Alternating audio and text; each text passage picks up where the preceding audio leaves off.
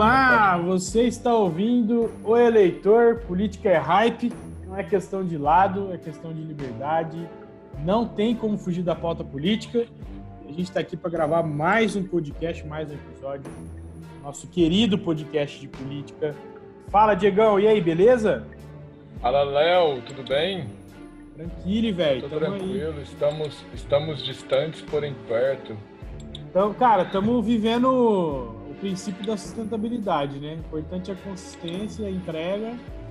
A gente está fazendo distanciamento social, né? Depois de seis meses de pandemia. agora, agora nós estamos fazendo. Boa. Ai, ai, vamos lá, né? Vamos Cara, falar aí dos aí? assuntos que, que fizeram essa semana. É, vários assuntos para variar, como sempre, né? A gente tem muita informação política acontecendo, muitos fatos políticos acontecendo mundo afora e no Brasil. Então, como a gente sempre faz aqui, eu seleciono aqueles que eu acho mais importantes na semana para a gente poder falar aqui, debater um pouquinho. E vamos começar com uma notícia internacional, Léo. Uma ah. notícia super internacional aqui pra gente, mas que não espanta ninguém, né? Não, não causa espanto em ninguém. Eu acho que se alguém se espantou com o que eu vou dizer aqui é porque estava vivendo em outro planeta. Mas tem um ano já que uma missão internacional da ONU foi designada aí para investigar e verificar possíveis crimes contra a humanidade ocorridos lá na Venezuela, né? Ei, e um ano depois dessa missão ter sido estabelecida, né?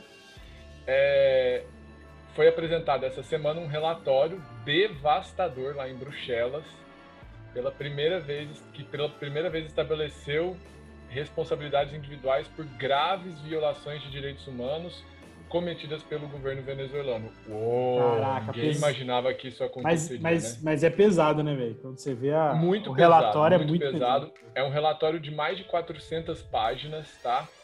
E apontou como responsáveis pelos crimes responsáveis diretos, tá? Não são responsáveis indiretos.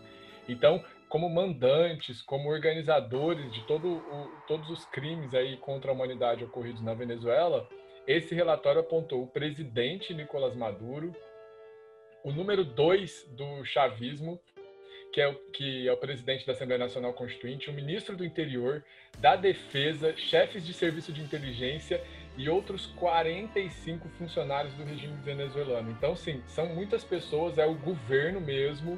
Literalmente. De massacrar o povo, né? O, seu o povo próprio país. Já não basta a crise econômica que o povo venezuelano enfrenta, aqueles que se opõem ao regime ditatorial do, do Nicolás Maduro enfrentam ainda, é, sofrem né, punições como uhum. tortura é, e a gente vai falar aqui um pouco sobre esses crimes, tá? E esses. esses só, crimes, só, só avisando, são, é pesado, são crimes pesados, assim, é meio. É, é crime mesmo pesado que faz qualquer pessoa que critica aí o, o Bolsonaro que defende o Ustra. Isso, ficar, legal, você fez um bom comparativo. Pé, entendeu? É, inclusive nós é. não estamos falando de, de mensalão, de roubo de dinheiro. Estamos falando. Não, é, é, é, é, são crimes contra a humanidade que é, esses crimes eles caem na jurisdição do Tribunal Penal Internacional. Então, tudo feio. indica, tudo indica que o, o, essas pessoas, né, esses componentes do governo, eles serão julgados pelo Tribunal Penal internacional. A promotoria do TPI, do Tribunal Penal Internacional, iniciou em fevereiro do ano retrasado, de 2018, o exame de uma possível ação por crimes contra a humanidade na Venezuela. Você vai dar a lista? Hã? Você vai dar a lista pra galera agora? Cara, são, são crimes bem leves, assim. Então, é sufocamento, espancamento, Nossa. choque elétrico, corte, mutilação, ameaça de morte, tortura psicológica foram algumas das estratégias aí utilizadas para subjugar os detidos, para ferir essas pessoas que se opunham ao, ao regime Meu Deus, cara, muito venezuelano, né? E um que eu achei bem pesado assim é que essas agências de inteligência elas verificaram que homens e mulheres foram submetidos à violação sexual, violência sexual incluindo estupros com partes do corpo ou objetos e ameaças de estupro contra a pessoa detida ou seus entes queridos, nudez Caraca. forçada, espancamento e choques elétricos nos órgãos genitais. Cara, isso está acontecendo em pleno século XXI, mas a, a, pior notícia de tudo ainda não chegou, tá? Ainda vai chegar. É, e aí, o que, que aconteceu, Léo? A, a, Venezuela, ela proibiu é, os componentes dessa missão da ONU de visitarem o país para fazer essa investigação. Eu, se eu, se eu fizesse parte dessa comissão, dessa missão tava aí, de dessa boa. comissão, ah eu não sei se eu ia querer visitar a ah, Venezuela, eu não. Eu ia ficar com um pouco de medo, porque Cara, não tem um, essas... um pingo de vontade, velho. Nada, zero, não passa eu, na minha Eu cabeça. tenho vontade de visitar a Venezuela pelo, pelas belezas naturais, mas ah, eu, espero, eu vou esperar um pouco quando o Maduro cair e o país for redemocratizado. Isso, aí sim, beleza. aí eu acho que vai valer a pena, é, porque da forma como tá hoje, não. eu acho que é bem perigoso. Mas essa, essa comissão da ONU que teria que visitar lá para poder é, aprofundar as investigações, ela foi barrada né, pelo governo venezuelano. O governo venezuelano impediu a comissão de entrar e por motivos óbvios, né? Porque que eles iam permitir se ali estavam evidências cabais de crimes contra a humanidade cometidos em face do povo Sim. venezuelano. Então, essas todo, toda essa investigação, é, toda essa investigação ela, ela aconteceu de forma remota. Então foram 274 entrevistas com vítimas, testemunhas, parentes, ex-funcionários do, do Estado da Venezuela, advogados, representantes de organizações não governamentais e do pessoal internacional, relatórios confidenciais e arquivos aos quais a missão teve acesso. A questão é que hoje em dia, né, com a tecnologia, é, a presença física né, dessas pessoas, dos investigadores e, e do, das pessoas que compõem é, a, a comissão, tornou-se desnecessária, né? Então a gente consegue ver aí que, que a tecnologia foi uma grande aliada na elaboração desse relatório, que vai ser submetido agora ao Tribunal Penal Internacional para uhum. saber se o, se o Maduro e os, os outros membros do governo serão julgados ou não. E aí o ministro de Negócios Estrangeiros da Venezuela utilizou o Twitter, veja bem. parece parece é, estranho, né? Um país que vive assolado, uma economia destruída, é, que é contrário ao capitalismo, mas o ministro de Negócios Estrangeiros Isso. da Venezuela utilizou o Twitter, de iPhone, né? de iPhone pelo provavelmente utilizando o iPhone 11 iPhone. Pro Max, é. né? É, ele utilizou o Twitter. Véio é para poder para poder se manifestar sobre esse relatório da ONU, né? Então ele falou o seguinte, né? Abre aspas, um relatório infestado de falsidades, preparado remotamente, sem qualquer rigor metodológico, por uma missão fantasma dirigida contra a Venezuela e controlada por governos subordinados ao Washington. Então, é, é uma missão da ONU, né? Eu, eu até confesso para você que eu achei até um pouco estranho a ONU é, realizar esse tipo de missão e eu acho que é porque o negócio é tão evidente, tão escancarado, né? Sim, o mundo inteiro sim. sabe o que está acontecendo na Venezuela. Vide os milhões e milhões de venezuelanos que fogem do país, né? Que têm fugido do país nos últimos anos, vindo para o Brasil e outros países vizinhos aqui na América Latina. Então, assim, eu acho que é bem evidente e eu acho que se a ONU, se, a, se essa missão aí que foi composta pela ONU não encontrasse nenhuma evidência de crimes contra a humanidade, muito provavelmente seria porque eles estariam mentindo ou omitindo né? é. fatos que são escancarados para o mundo inteiro. Então não ocasionou surpresa nenhuma é, essa notícia divulgada essa semana. Agora o que eu achei mais estranho assim é que no ano passado a Venezuela ela conquistou um assento no Conselho de Direitos Humanos é. das Nações Unidas. Então, como pode um país que está sendo investigado, em, que tem o governo investigado por crimes contra a humanidade, fazer parte né, de um assento no Conselho de Direitos Humanos das Nações Unidas? Eu lembro que na época foi muito criticada essa é, eleição aí e, e, a votação que ocorreu para fazer a Venezuela se tornar um membro né, do, do Conselho do, dos Direitos Humanos das Nações Unidas, Mas fato é que isso aconteceu, né? E isso aconteceu porque 105 países votaram a favor da candidatura da Venezuela. Então, né? cara, isso não tem sentido, velho. Não tem sentido. Eu porque, espero que igual agora... a gente tá falando, não é uma novidade que isso acontecia, só que agora houve uma investigação. É, e, e, nesse caso, Costa Rica, né, ela até tentou entrar na corrida de última hora para barrar a, a eleição aí, para barrar a escolha da Venezuela, mas não deu certo a estratégia. E eu acredito muito que a Venezuela tenha tentado entrar nesse, nesse conselho justamente para, de alguma forma, blindar ou ter algum conhecimento ou, ou, sobre os fatos, sobre essas investigações que estavam sendo feitas, né? Porque essas investigações, elas já existem desde 2018, né? Então, eu acho que a Venezuela sabia, obviamente, de que estava sendo investigada e, e aí resolveu tentar essa vaga no Conselho de Direitos Humanos das Nações sentido, Unidas, justamente para poder tentar interferir de alguma forma. E cara, que quais são os, né? É, quais são os desdobramentos é, que, eu, que esse tribunal, TPI, pode é, conseguir barrar aí esse país, esse governo? Então, Léo, aí vai, vão ser aplicadas algumas, é, vão ser, podem ser aplicadas algumas sanções ao país, inclusive pode ser decretada a prisão, né, do, do Maduro. O problema é que o é complicado, Tem que invadir. porque como exatamente como que isso vai se, se concretizar, né?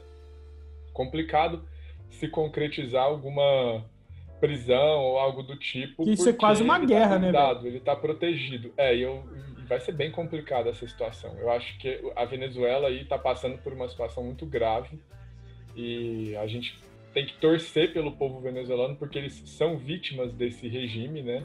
São vítimas do que o Maduro e, e o seu governo têm feito com o auxílio do exército, né? Porque que é mais grave é que o Maduro ele tem como aliado o exército. Então é muito difícil combater a oposição, Cara. combater é, tudo que está acontecendo ali dentro da Venezuela. Quem é né? aliado do e, povo, cara? Inclusive a Venezuela, a, a, oposição na Venezuela comemorou né, esse relatório aí.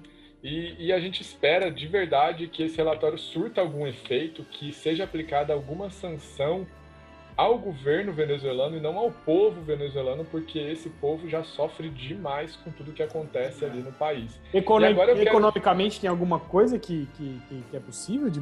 Eles então, têm algum sei, negócio? Eu, com... eu, de fato, eu não sei quais são as sanções que podem ser aplicadas, mas eu acredito que eles não vão aplicar é, sanções econômicas que podem gerar mais caos para o povo venezuelano, né? É, porque dá... é, eu não sei qual, qual outra sanção econômica pode ser aplicada num país socialista que não o próprio regime socialista, né? Que destrói a economia. Caraca, velho, que conclusão que a gente que tá chegou. acontecendo. Não tem, não tem. É, não tem o que fazer mais.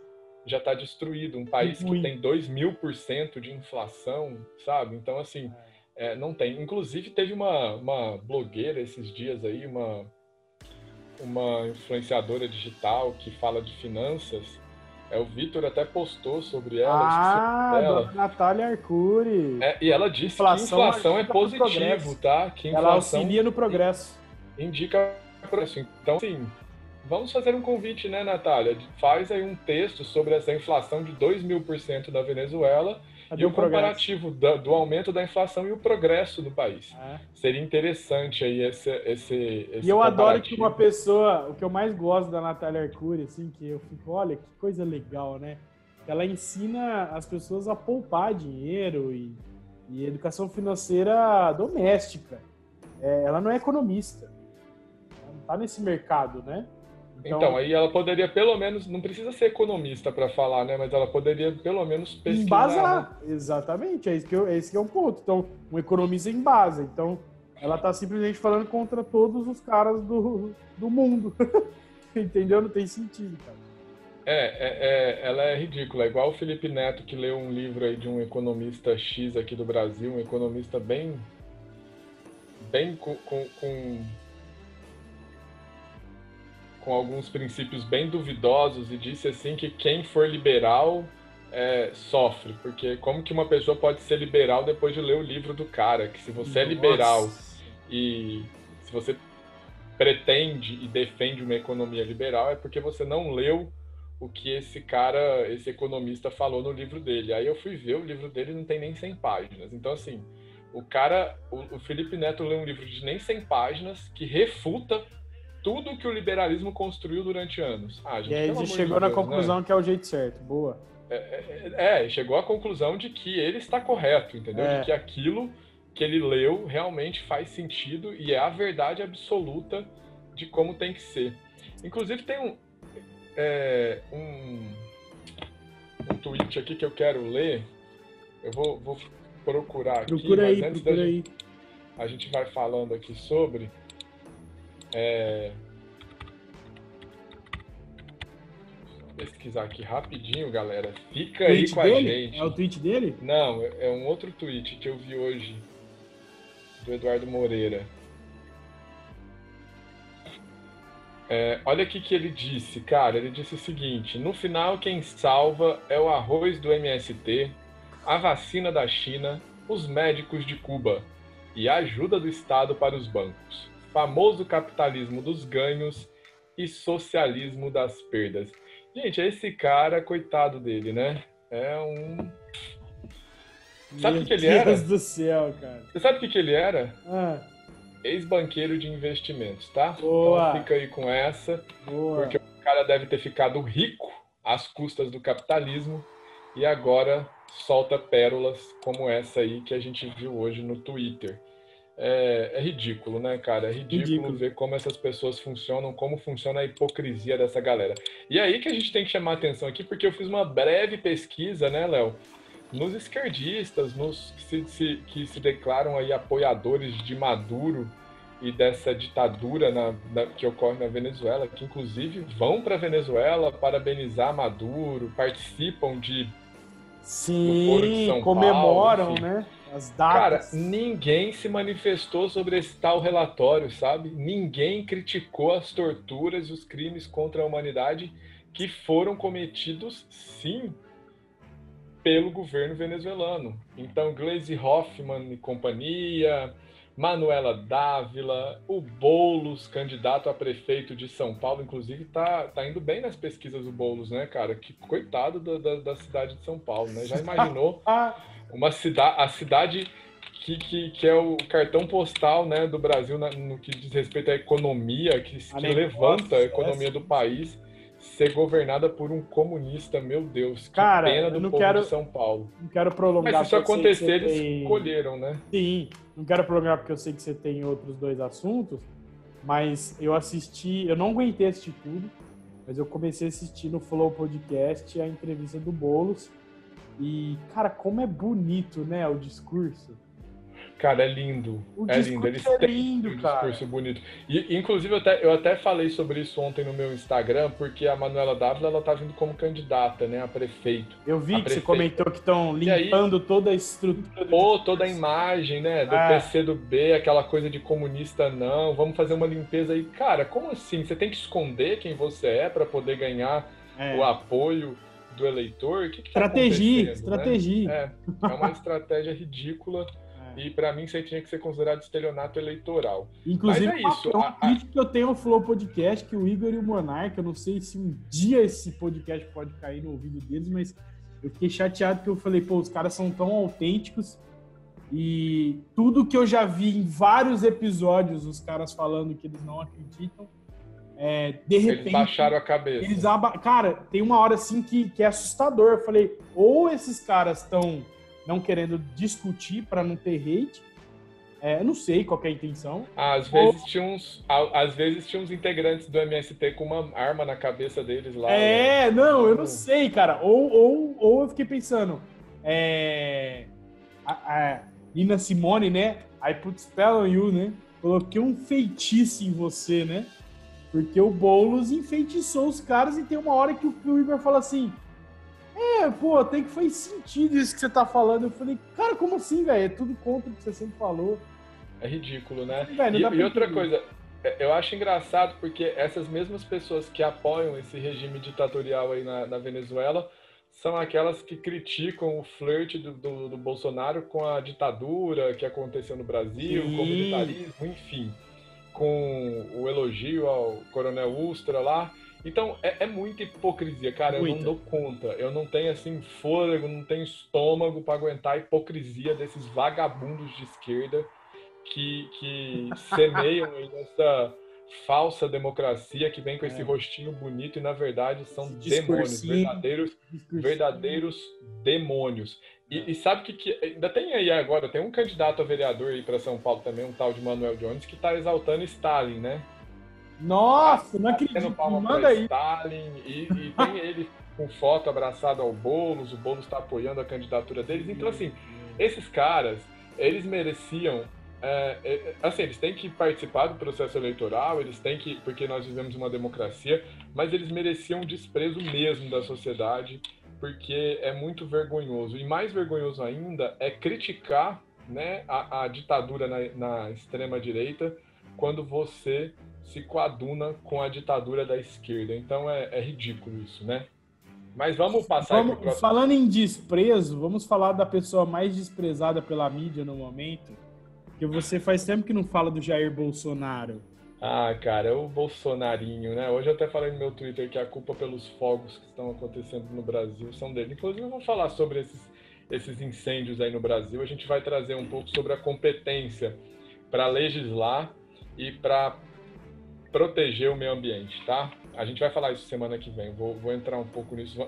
Cara, a gente, podia, a gente podia até pensar, você conhece alguém, velho? Você conhece alguém desse segmento que de repente pode trazer para nós mais dados? Eu vou, eu vou, dar uma pesquisada e talvez eu possa entrar com esse tema também no Drop Podcast, pra gente Legal. poder esperar até semana que vem, né? Não sei se a gente vai sobreviver porque Ribeirão tá em chamas hoje. É...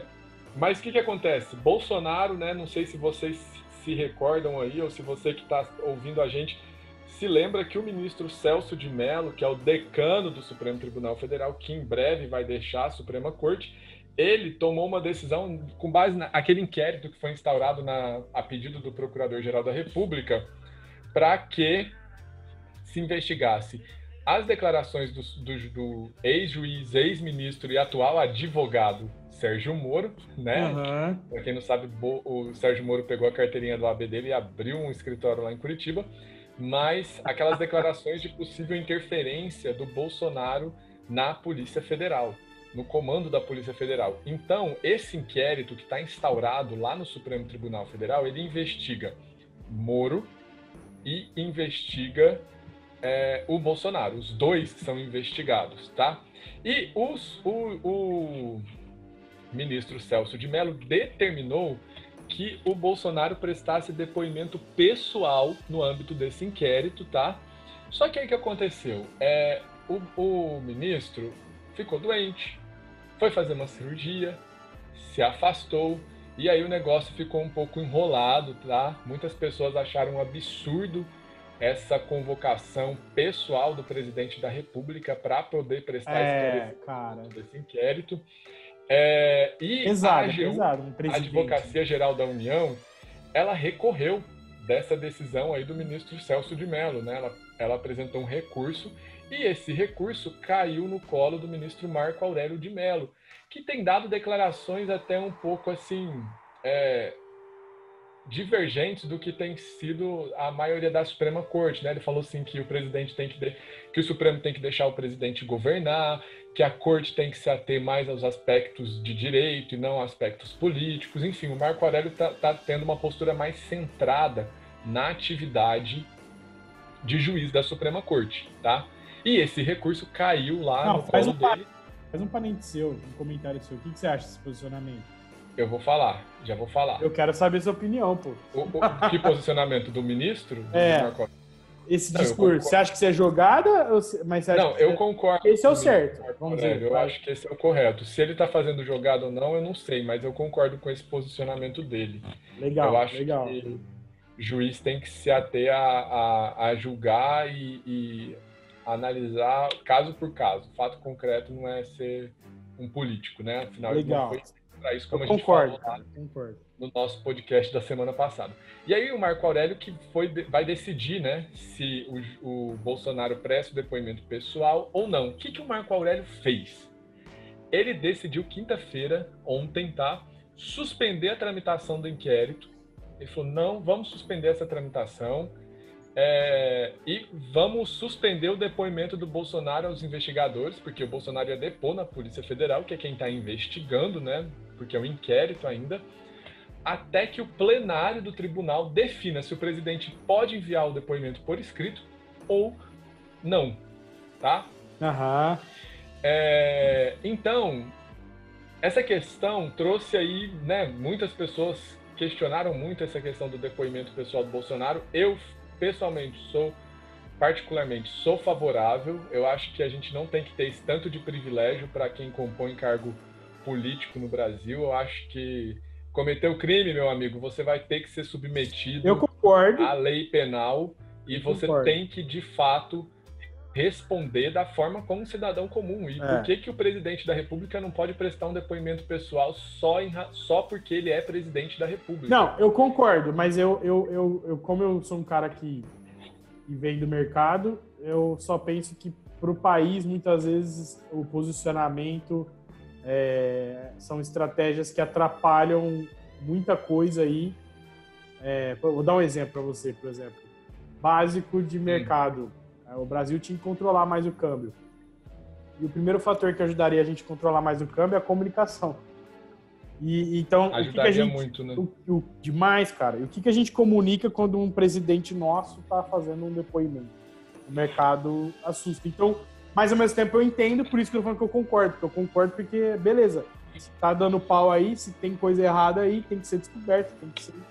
É, a lei penal, Tem cara, ela tem que né? ser, ela tem que ser aplicada, velho, para todos, independente se o cara é presidente da República ou não. E é Exatamente. importante frisar aqui que o Bolsonaro, ele tá na qualidade de investigado, ele não é réu, não tem denúncia contra ele, não tem Sim. nada disso, tá? É que o mercado E esquece, né? O mercado o que, que, o que que ocasionou esse problema, ô Léo? O problema foi que lá em 2017, o ministro Luiz Roberto Barroso autorizou o depoimento por escrito do Michel Temer, no âmbito de um inquérito ab- aberto lá na- na- no Supremo Tribunal Federal para investigar o suposto favorecimento da empresa Rodrimar S.A. por meio da edição do chamado Decreto dos Portos. Então, havia um precedente no Supremo Tribunal Federal que autorizava o depoimento de um presidente investigado por escrito. Aí é que pega. Por que, que o ministro Celso de Mello, que já chamou o presidente de nazista, é, optou por seguir a lei nesse caso, né? E aí é a questão, porque a lei, optou por seguir a lei. Boa. a lei, ela não indica que o presidente pode prestar o depoimento é, por escrito quando ele for investigado. Ela só diz que ele pode prestar o depoimento por escrito quando ele for na qualidade de testemunha ou vítima, né? E é o que está escrito lá no artigo 221, parágrafo 1 do Código de Processo Penal, lá no capítulo referente às testemunhas. E diz o seguinte: o presidente, o vice-presidente da República e outras autoridades aqui poderão optar pela prestação do- dos depoimentos na qualidade de vítima ou testemunha, tá? Por escrito, caso em que as perguntas formuladas pelas partes e deferidas pelo juiz lhes serão transmitidas por ofício. Então, se você pegar a lei, a lei não tem nenhum lugar da lei que determina que o presidente pode prestar o depoimento por escrito quando ele é na qualidade de investigado. Essa interpretação aqui, que foi feita pelo Barroso, é, é uma interpretação. Tá. Uhum. Eu não li a decisão do Barroso que fez essa com base nessa interpretação, mas provavelmente ele utilizou aí esse dispositivo do artigo 221, parágrafo 1 e por analogia aplicou ele ao presidente. Fato, a questão que pega aqui é que eu não acredito de verdade que o ministro Celso de Mello está fazendo isso porque ele está se atendo à lei, né? Não. Porque o ministro Celso de Mello foi favorável ao inquérito das fake news, né? Que é totalmente ilegal e, e- e inconstitucional. É porque existe aí um jogo político, né? É o que você falou. O presidente da República e, de- e depor na Polícia Federal pessoalmente vai causar um impacto Com muito certeza. forte, né? Tanto na mídia nacional, na mídia internacional, em todos esses fatos. Sim. É, eu, se eu fosse o Bolsonaro, de verdade, eu teria. Não sei se o Bolsonaro deve algo, né? Não sei se o Bolsonaro de fato. É, se eu não tivesse devendo, eu ia. As investigações vão demonstrar isso. Eu faria o seguinte: eu ia lá ligava meu celularzinho aqui e faria uma live do depoimento. Não é assim que o Bolsonaro adora fazer live? Boa, Diegão. Então faz logo uma live desse depoimento, o presidente, e mostra aí pro povo que você não, e tá não de tentou boa, interferir, tá de boa. né? Se de fato você não tentou interferir. Então, é, é bem complexa essa questão aí. Eu acho que as pessoas ficam também pegando, catando pelo em ovo, porque é só um depoimento, gente. É um depoimento na Polícia Federal lá sobre uma investigação que está ocorrendo no Supremo Tribunal Federal. Ah, mas é cortina de fumaça. É, to, todo, todo, todos os envolvidos, a, a, a mídia, todo mundo, é, o setor privado, quando acontece uma coisa dessa, é o momento da cortina de fumaça, né? É onde, é. É onde Ô, Léo, grandes mas, coisas, ó, tantos é, erradas e jogos de poder, é onde eles as brechas, né, para conseguir fazer as coisas, né? Só para causar uma, um caos aqui no nosso podcast hoje, né? Eu queria gravar sozinho, você quis entrar junto, agora eu vou causar, velho. é, a justificativa do mercado, velho, foi uma das maiores justificativas aplicadas pelos, pelos políticos contrários à Lava Jato, viu? Eles falavam Sim. que a Lava Jato estava destruindo Sim. o Brasil, a economia do Brasil, porque as investigações não tinham fim. Mas é isso que acontecia mesmo. Nesse caso aqui, a gente não está falando de um crime de corrupção, desvio de dinheiro público, uhum. né? A gente está falando de uma interferência na Polícia Federal.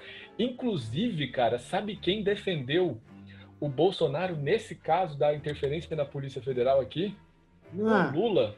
O Lula. Eu vi, eu vi isso daí. Em uma live, em uma live feita aí, eu acho que semana passada, é, o Lula disse que o Bolsonaro tinha a, a tem a atribuição de indicar né, os cargos lá da diretor da PF, então que o Moro não tinha que se meter nessa indicação, não tinha o que falar, tá? Cara, isso é surreal, isso é surreal, isso é, Bra... isso é Brasil, velho. Isso é Brasil total, não é, cara? Isso é muito Brasil, velho. É muito Brasil. Mas é óbvio que isso tudo tem um interesse por trás, né? É... O, o Lula, ele ainda tem a esperança de que vai com, é, concorrer às eleições no, em 2022. Ele tem a esperança de que o Supremo vai anular Sim. todos os processos contra ele, julgados em segunda instância, e ele vai concorrer em 2022. Sabe que que é, qual que é o problema? O problema é o Moro. Então, o Lula quer tirar o Moro da jogada, porque tudo indica que se o Moro se candidatar, teremos o segundo turno com Lula, com Moro e Bolsonaro. Então, para a esquerda, isso vai ser péssimo, né? Porque o Moro é um cara de extrema. é um cara de centro-direita, provavelmente, eu penso assim que ele é de centro-direita, e o Bolsonaro é um cara de direita.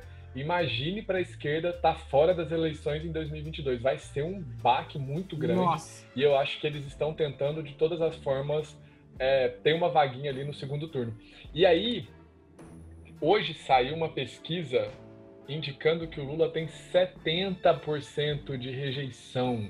70%. Caraca, então a rejeição do, do ex-presidente atual condenado, bandido Lula, é, é, muito grande, é muito alta, né? Então o PT vai ter que pensar aí no que, que eles vão fazer para poder mudar esse quadro, é, porque a esquerda não tem um representante bom. Cara, tem um cara na esquerda que eu sou muito fã, que é o Marcelo Caleiro. É, sou fã demais dele. Você então já falou dele aqui, hein, cara? Já falei dele aqui. Ele é lá do Rio de Janeiro. Então, quem tiver oportunidade aí, é... vale a pena pesquisar um pouco sobre sobre ele, porque o cara é muito top, eu gosto demais dele. A gente tem bons representantes na esquerda e a gente não pode querer acabar com a esquerda porque a gente tem um pensamento de direita, a gente tem que conviver. Esquerda e direita tem que conviver juntos. É, isso é democracia. Sim, e sim, falando concordo, em concordo. representantes da esquerda, vamos falar aqui da Tabata, né? Essa semana a Tabata Amaral foi visitar o, o ministro da Educação, o atual ministro da Educação, e um site de esquerda, veja bem, publicou uma fake news que fez a Tabata ser cancelada no Twitter pela esquerdalhada. Esse site diário do Centro do Mundo disse que a Tabata tinha ido lá no Ministério da Educação para poder solicitar a reabertura das escolas, para que o MEC né, se organizasse para é, determinar a abertura das escolas. E aí, a Tabata foi destruída pela esquerda, porque a esquerda acha que as escolas têm que ficar fechadas para sempre, pelo visto, né? Porque é, estamos aí há mais de 200 dias, né? O Brasil, se não me engano, é um dos, um dos países, é o país que mais tempo ficou fechado as escolas no mundo. Acho que está perdendo só para a Argentina agora. Ah, que tá zoado. E, e, e aí, cara, a Tabata foi extremamente cancelada e ela falou, ela veio às redes sociais e falou: gente, eu não fui lá pedir para abrir as escolas, eu fui lá apresentar uma proposta para quando as escolas forem reabertas, uma proposta para poder é, que eu fiz uma live com pessoas de, com, da área da educação, alunos, enfim. E aí, cara, ela postou lá o ofício, né, com as propostas que ela tinha para o ministro da Educação e eu, eu, eu li o ofício. O ofício tem duas páginas, parece que foi escrito por um aluno de 12 anos.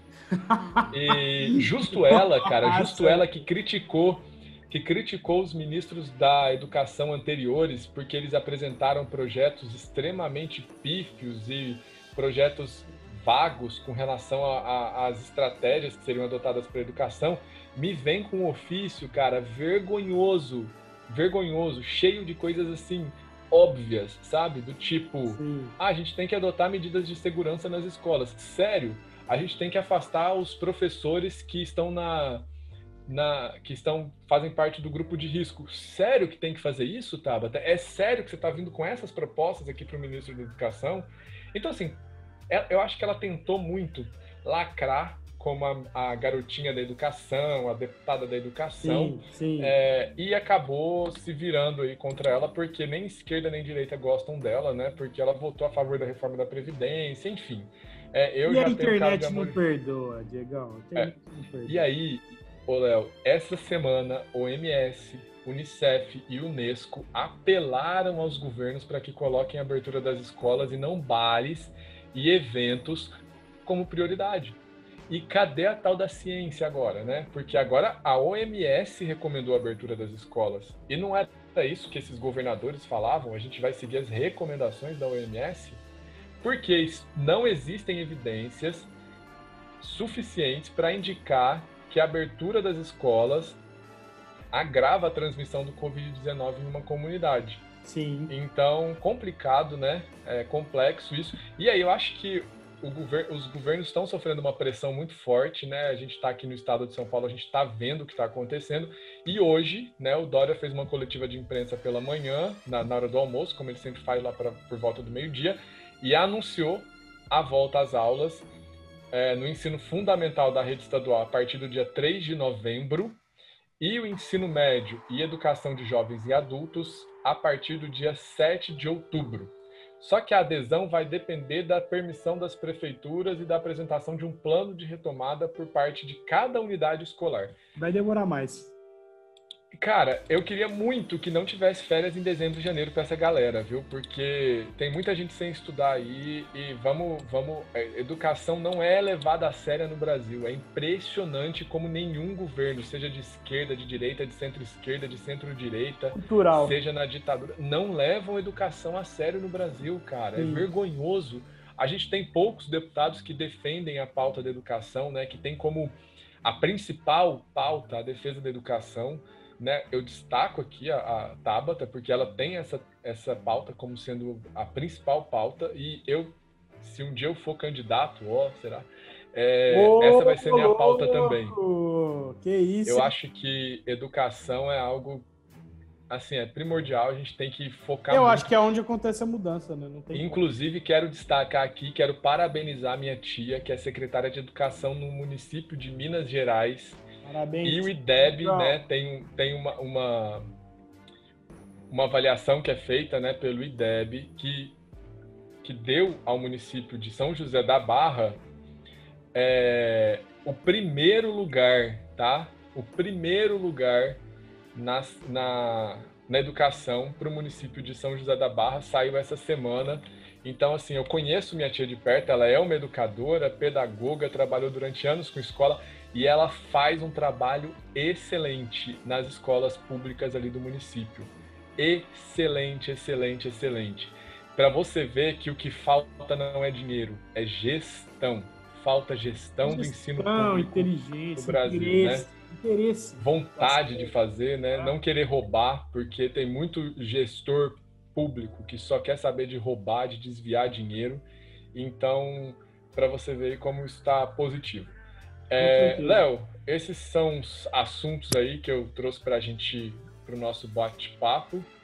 É, essa semana eu acho que a gente já vem. Eu vou tentar, vou fazer um drop aí da, das queimadas. Vou explicar Legal. um pouco como o governo federal tem que atuar nesses casos. É, acho que vale a pena vocês ouvirem.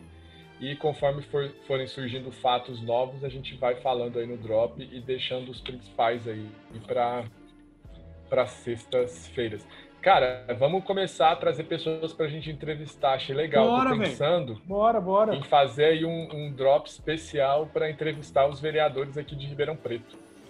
É, ah, os candidatos a vereadores de Ribeirão Preto velho, e a gente animal. faz um drop especial aí para poder Não, ouvir cara, o que essa ó, galera tem para falar, as vou propostas. Vou te falar um negócio, velho. Vamos fazer, vamos fazer uma sabatina que fala? Um debate? Não, talvez, talvez não um debate, mas eu acho que a gente poderia, cara, a gente poderia prestar esse serviço para a população de Ribeirão Preto. Eu acho que esse é o a proposta de valor do Convidar pelo menos uns quatro Não, cara, é, né? eu acho que a gente podia pegar bastante, bastante candidato, inclusive prefeito, velho. É, Seria interessante mesmo. Sabe por quê? Eu vejo que, principalmente na parte de, de vereador, de eleições municipais, o vereador sequer sabe qual que é a competência do, Cara, animal. da Câmara de Vereadores, animal. ele sequer sabe sobre o que a Câmara de Vereadores pode legislar, entendeu? Então o cara acha assim que vai. Eu já vi muitas, muitos vereadores fazendo campanha falando: eu vou aumentar a pena para o crime de roubo, mas ele não pode fazer isso, querido. Você não pode, isso é, é feito por cara, lei federal. Animal. Vamos fazer isso, Diego. Então acho que a gente o vai pensar nisso. Online, a gente consegue com online gravar Entendeu? A gente faz um negócio, desse, um, algo desse tipo, e faz um episódio especial pro pessoal aqui de Ribeirão Preto que assiste. A gente divulga, pessoal. Vamos divulgar esse podcast. Bora, não, cara. E vamos, e, e, vamos investir, vamos anunciar pra galera de Ribeirão se informar, cara. Vai ser animal. Terem acesso aí, porque é difícil é. a gente ouvir, né? A gente vê essas propagandas eleitorais que duram 10 segundos e a gente não consegue saber Aquelas propagandas isso... assim, ninguém faz nada. Ninguém é. dá jeito no Brasil. Então vote em ninguém. Que viram meme, né? As propagandas para eleições municipais são praticamente verdadeiros memes. Cara. Então é isso, cara. É... Então você que está nos ouvindo, curta, compartilha, se inscreve, siga, manda para teus amigos, provoque outras pessoas. Hoje eu estava conversando com um amigo meu, a gente estava falando sobre o poder da, da provocação, quanto que as provocações elas te fazem parar para pensar. Isso é muito importante e é para isso que a gente criou esse podcast. O oferecimento da Rede de Podcast, da Fishman Podcast. E a gente se vê semana que vem, então, Diegão. E vamos, vamos, pois, vamos tirar do papel essa ideia, cara. Tamo junto. Fechou. Valeu! Um abraço, pessoal.